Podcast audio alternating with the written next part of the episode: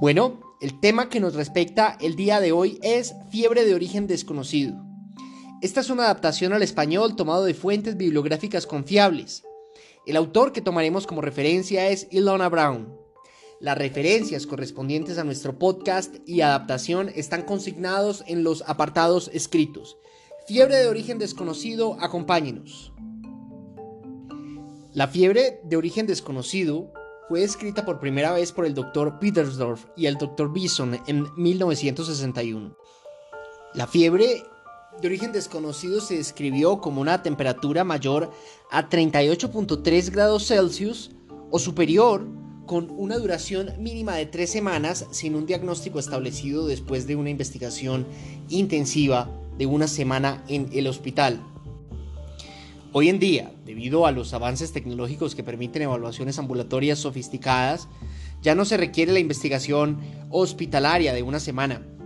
Sin embargo, los expertos sugieren que se deben de realizar ciertas pruebas iniciales y estas pruebas no deben de ser reveladoras para establecer el diagnóstico de fiebre de origen desconocido. Estas pruebas son antecedentes completos, examen físico repetido, hemograma completo con diferencial, tres conjuntos de hemocultivos en diferentes sitios con varias horas de diferencia y antes del inicio de la terapia con antibióticos si está indicado.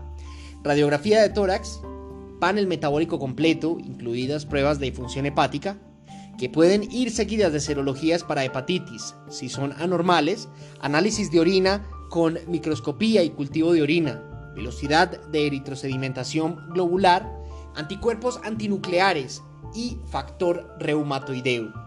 Cerca de 200 trastornos malignos, neoplásicos, infecciosos, reumatológicos, inflamatorios y diversos pueden causar fiebre de origen desconocido. Los médicos a menudo solicitan imágenes no basadas en evidencia y pruebas específicas al principio de un estudio de fiebre de origen desconocido, que pueden ser ineficaces o engañosas y no rentables. A pesar de los extensos estudios y avances en el diagnóstico, hasta el 51% de los casos de fiebre de origen desconocido permanecen sin diagnosticar. En la medicina moderna, la fiebre de origen desconocido sigue siendo uno de los diagnósticos más desafiantes. Es importante señalar que los pacientes inmunodeprimidos con virus de la inmunodeficiencia humana pueden requerir un enfoque completamente diferente al diagnóstico y tratamiento de las fiebres recurrentes. Eh, y el autor, Ilona Brown, hace una referencia a la fiebre de origen desconocido en pacientes adultos inmunocompetentes. Desde un punto de vista etiológico a lo largo de los años, las investigaciones redujeron las etiologías de la fiebre de origen desconocido a las siguientes categorías. Infecciosas, inflamatorias, reumatológicas, malignas, neoplasias y diversas. La epidemiología de la fiebre de origen desconocido es amplia y depende de la etiología, el grupo de edad, la geografía, la exposición ambiental y el estado inmunológico en los países en desarrollo, la etiología infecciosa de la fiebre de origen desconocido es más relevante, mientras que en los países desarrollados la fiebre de origen desconocido probablemente se deba a una enfermedad inflamatoria no infecciosa. Al hacer el examen físico notamos que no existe un enfoque diagnóstico claro para la fiebre de origen desconocido. Una historia detallada con un enfoque de etiología más probable basada en síntomas eh, del paciente es la clave para identificar el origen de la fiebre de origen desconocido. No se debe pasar por alto la información sobre enfermedades previas, síntomas de localización, consumo de alcohol, medicamentos caseros, exposiciones ocupacionales, mascotas, viajes y trastornos familiares. La constelación de síntomas informados por el paciente debería ayudar al médico a reducir la etiología de la fiebre de origen desconocido a cuatro categorías como se mencionó anteriormente, ya que cada una de ellas tiene características clínicas y debe de ser investigada propiamente por el clínico. Por ejemplo, si un paciente presenta síntomas B, saciedad temprana, pérdida de peso significativa. El médico debe de buscar neoplasias o malignidad como la causa más probable de origen desconocido. Pero si el paciente tiene escalofríos, se debe de considerar una etiología infecciosa. Si es probable una etiología infecciosa, los antecedentes de enfermedad actual deben de incluir procedimientos, cirugías invasivas previas, dentinción, exposición a tuberculosis, contacto con mascotas, picaduras de mosquitos, garrapatas, exposición a roedores, antecedentes de transfusiones de sangre y fármacos inmunosupresores. El análisis del patrón de fiebre, por ejemplo, picos matutinos versus dos veces al día versus fiebres quincenales, proporciona pistas adicionales sobre los culpables infecciosos específicos. Los hallazgos importantes del examen físico incluyen un soplo cardíaco, sensibilidad espinal, hepatomegalia, esplecnomegalia y nódulo epididimario. Un nuevo soplo podría significar una endocarditis bacteriana subaguda. La sensibilidad espinal podría ser un tipo de osteomielitis vertebral subaguda. La hepatomegalia aislada podría significar fiebre Q, que revisaremos en podcast posteriormente, fiebre tifoidea entérica, brucelosis. La esplecnomegalia podría ser un indicio de tuberculosis miliar, virus de Epstein-Barr, citomegalovirus.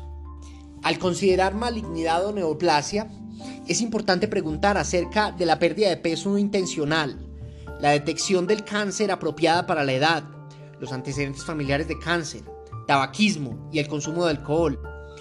En el examen físico uno podría notar una bradicardia relativa sugestiva de linfoma, neoplasia maligna del sistema nervioso central, un nuevo soplo cardíaco que apunta hacia un mixoma auricular o sensibilidad external que hace posible el trastorno mieloproliferativo. La hepatomegalia aislada y la fiebre de origen desconocido son un indicio de hepatoma, carcinoma de células renales o metástasis hepáticas. Al considerar el trastorno reumatológico y la fiebre de origen desconocido, pregunte sobre el dolor y la rigidez muscular, también rigidez articular, las úlceras orales y los antecedentes familiares de enfermedades autoinmunes. Si un paciente informa escalofríos y tiene eh, factores familiares que hagan dar algún índice de sospecha de etiología reumatológica, esta podría ser la causa de la fiebre de origen desconocido. El análisis de la distribución de la fiebre podría diferenciar la periarteritis nudosa, fiebre matutina, frente a la enfermedad de Steele, que tiene un patrón doble cotidiano. En el examen físico es importante buscar úlceras orales, enfermedad de Beset, lupus eritematoso sistémico, se acompañan de úlceras orales. Pulsos desiguales en la arteritis de Takayasu. La presencia de linfadenopatías en lupus eritematoso sistémico, sarcoidosis, artritis reumatoidea y erupciones en los casos de lupus eritematoso sistémico, enfermedad de Steele del adulto y sarcoidosis. Un nódulo epididimario es un indicio de poliarteritis nudosa, sarcoidosis, lupus eritematoso sistémico, mientras que la hepatomegalia sin esplecnomegalia es un argumento en contra de los trastornos reumatológicos. La cirrosis y la enfermedad de Crohn a menudo se pasan por alto como causas diversas de la fiebre de origen desconocido.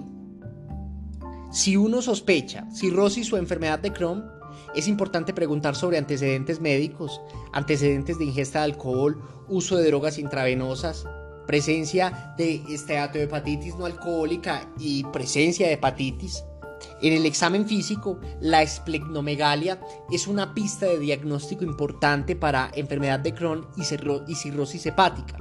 Al elaborar el diagnóstico diferencial de la fiebre de origen desconocido, es importante recordar que es más probable que la causa sea una manifestación sutil y poco común de una enfermedad común en el lugar de una enfermedad rara. Diagnosticar una causa de fiebre de origen desconocido puede ser una tarea engorrosa y requiere una historia clínica y un examen físico repetidos, diligentes y exhaustivos. es necesario que el médico tenga un alto índice de sospecha de diversas enfermedades. En muchas ocasiones el paciente está manipulando los termómetros o está manipulando el personal médico y por lo tanto se deben hacer mediciones con termómetros fehacientes. También que el paciente disminuya la ingesta de medicamentos para minimizar la posibilidad de fiebres inducidas por medicamentos.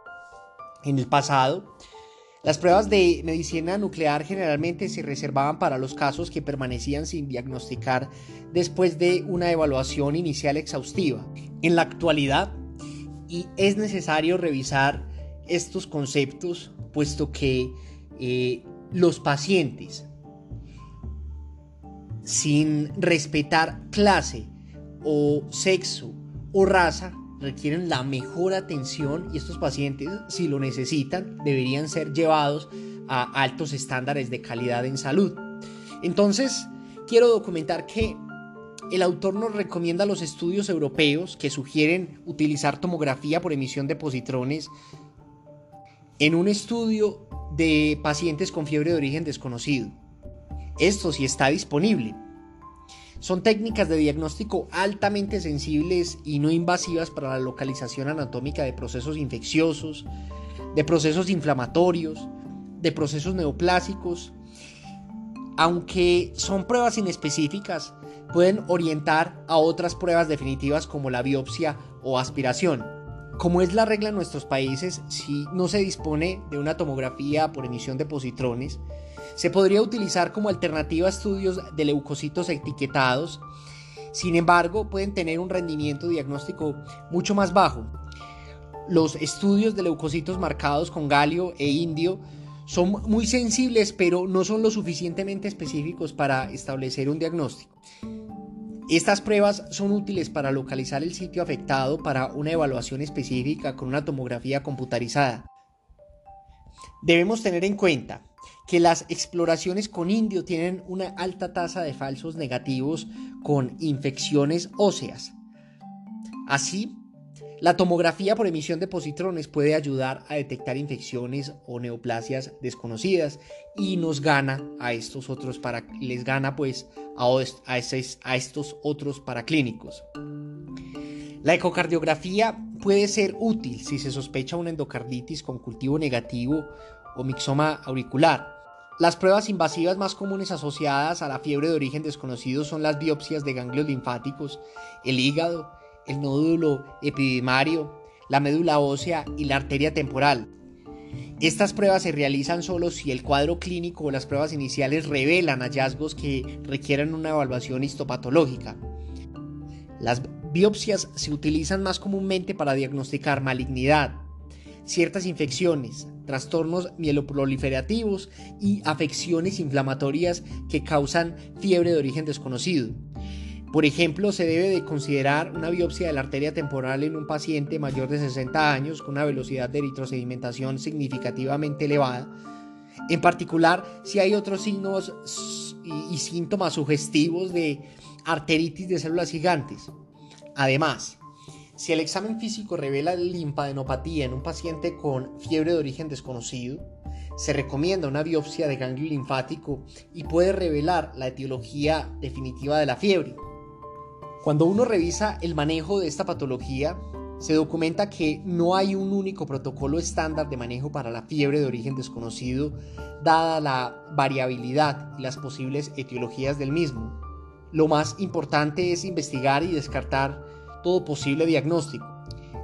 Tenga en cuenta que los antibióticos empíricos no están indicados a menos que el paciente con fiebre de origen desconocido esté neutropénico.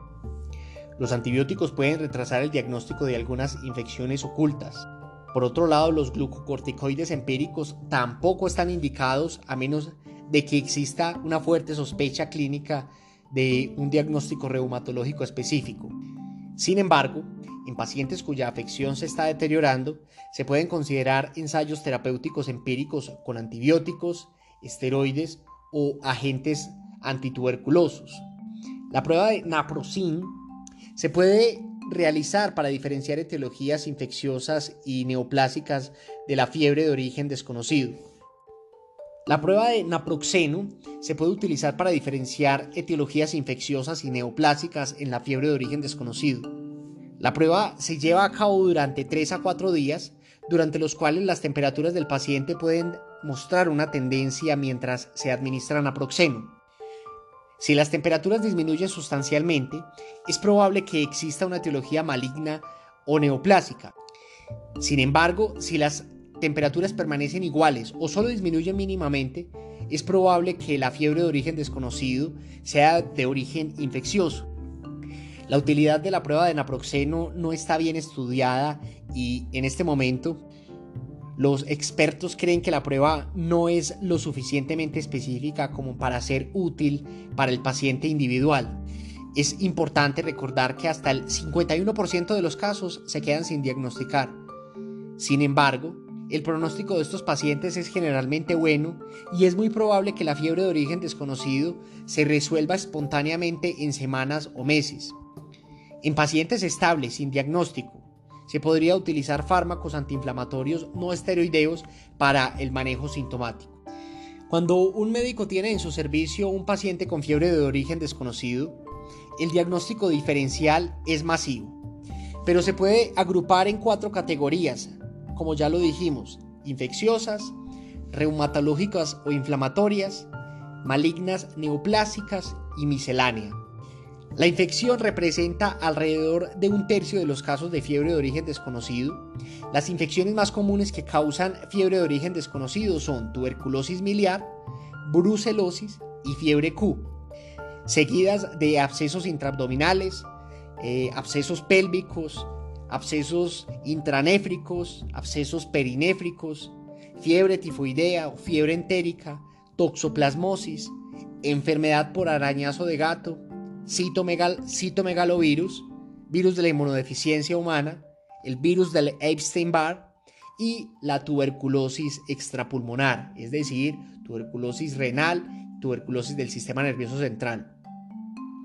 Tenga en cuenta que la población con virus de la inmunodeficiencia humana, el 75% de las causas de fiebre de origen desconocido en este grupo son infecciosas, pero rara vez se deben al virus de la inmunodeficiencia humana propiamente dicho por este virus.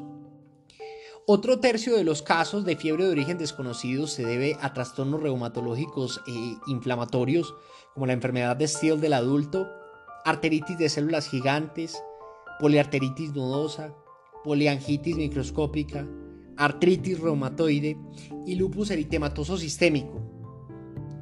Rara vez podría asociarse con arteritis de Takayasu, enfermedad de Kikuchi, sarcoidosis, síndrome de Felty, enfermedad de Gaucher, gota poliarticular, pseudogota o síndrome de antifosfolípidos. Las enfermedades malignas representan hasta el 18% de las etiologías de la fiebre de origen desconocido. Las neoplasias más comunes asociadas con la fiebre de origen desconocido son el linfoma y el carcinoma de células renales, seguida de la leucemia mieloide aguda y los trastornos mieloproliferativos. La fiebre de origen desconocido rara vez se asocia con el mixoma auricular, con el mieloma múltiple, carcinoma de colon, carcinoma pancreático, hepatoma, metástasis del sistema nervioso central, metástasis hepáticas y mastocitosis. Así que recordemos, las neoplasias más comunes asociadas con la fiebre de origen desconocido son el linfoma y el carcinoma de células renales. El resto de las etiologías de la fiebre de origen desconocido se clasifican como diversas. Estos incluyen fiebre inducida por fármacos, cirrosis hepática, tiroiditis subaguda y enfermedad de Crohn. Con menos frecuencia, la fiebre de origen desconocido es causada por trombosis venosa profunda, hematomas, fiebre mediterránea familiar, embolia pulmonar, disfunción hipotalámica, e hipertrigliceridemia. Así que finalmente el autor nos recomienda que hay muchas etiologías posibles para la fiebre de origen desconocido. La clave es establecer el diagnóstico y un historial completo, un examen físico repetido y, pruebas de diagnóstico basadas en eh, alto índice de sospecha. Los expertos recomiendan comenzar el abordaje de la fiebre de origen desconocido con el siguiente protocolo. Establecer una historia clínica completa, un examen físico repetido y seriado, un hemograma completo con diferencial, tres conjuntos de hemocultivos de diferentes sitios, con varias horas de diferencia y antes del inicio de la terapia con antibióticos si está indicado. También se recomienda la radiografía de tórax, un panel metabólico completo con pruebas hepáticas que puede ir seguido de serologías para hepatitis si son anormales, análisis de orina con microscopía y urocultivo, anticuerpos antinucleares, anticuerpos anti-VIH, anticuerpos anti-citomegalovirus, prueba de anticuerpos heterófilos con prueba cutánea de tuberculina, prueba de anticuerpos para enfermedades endémicas en esa región y finalmente una tomografía computarizada de tórax y abdomen según se requiera y haya índice de sospecha. La tomografía por emisión de positrones eh, es un estudio que se reserva para casos muy finos y que requieren un diagnóstico específico cuando no se ha llegado a la noxa. También no se recomienda el uso rutinario de antibióticos y esteroides. El tratamiento sintomático con agentes antipiréticos debe de ser razonable, especialmente si el paciente sufre de molestias. Sin embargo, es importante recordar que estos medicamentos pueden distorsionar los patrones de fiebre, lo que podría ser potencialmente útil para eh, derivar la etiología de la fiebre de origen desconocido. Si la fiebre de origen desconocido no se diagnostica después de una investigación exhaustiva, existe hasta un 75% de probabilidades de que la fiebre se resuelva espontáneamente y que no se llegue a un resultado o un diagnóstico específico. Este es Medical Commons, un podcast de la Academia de Atención Primaria para el Mejoramiento de la Calidad en la Atención en Salud en las Américas. Esperamos que nuestros podcasts ayuden a llevar las mejores decisiones académicas y clínicas a su consultorio. Hasta la próxima.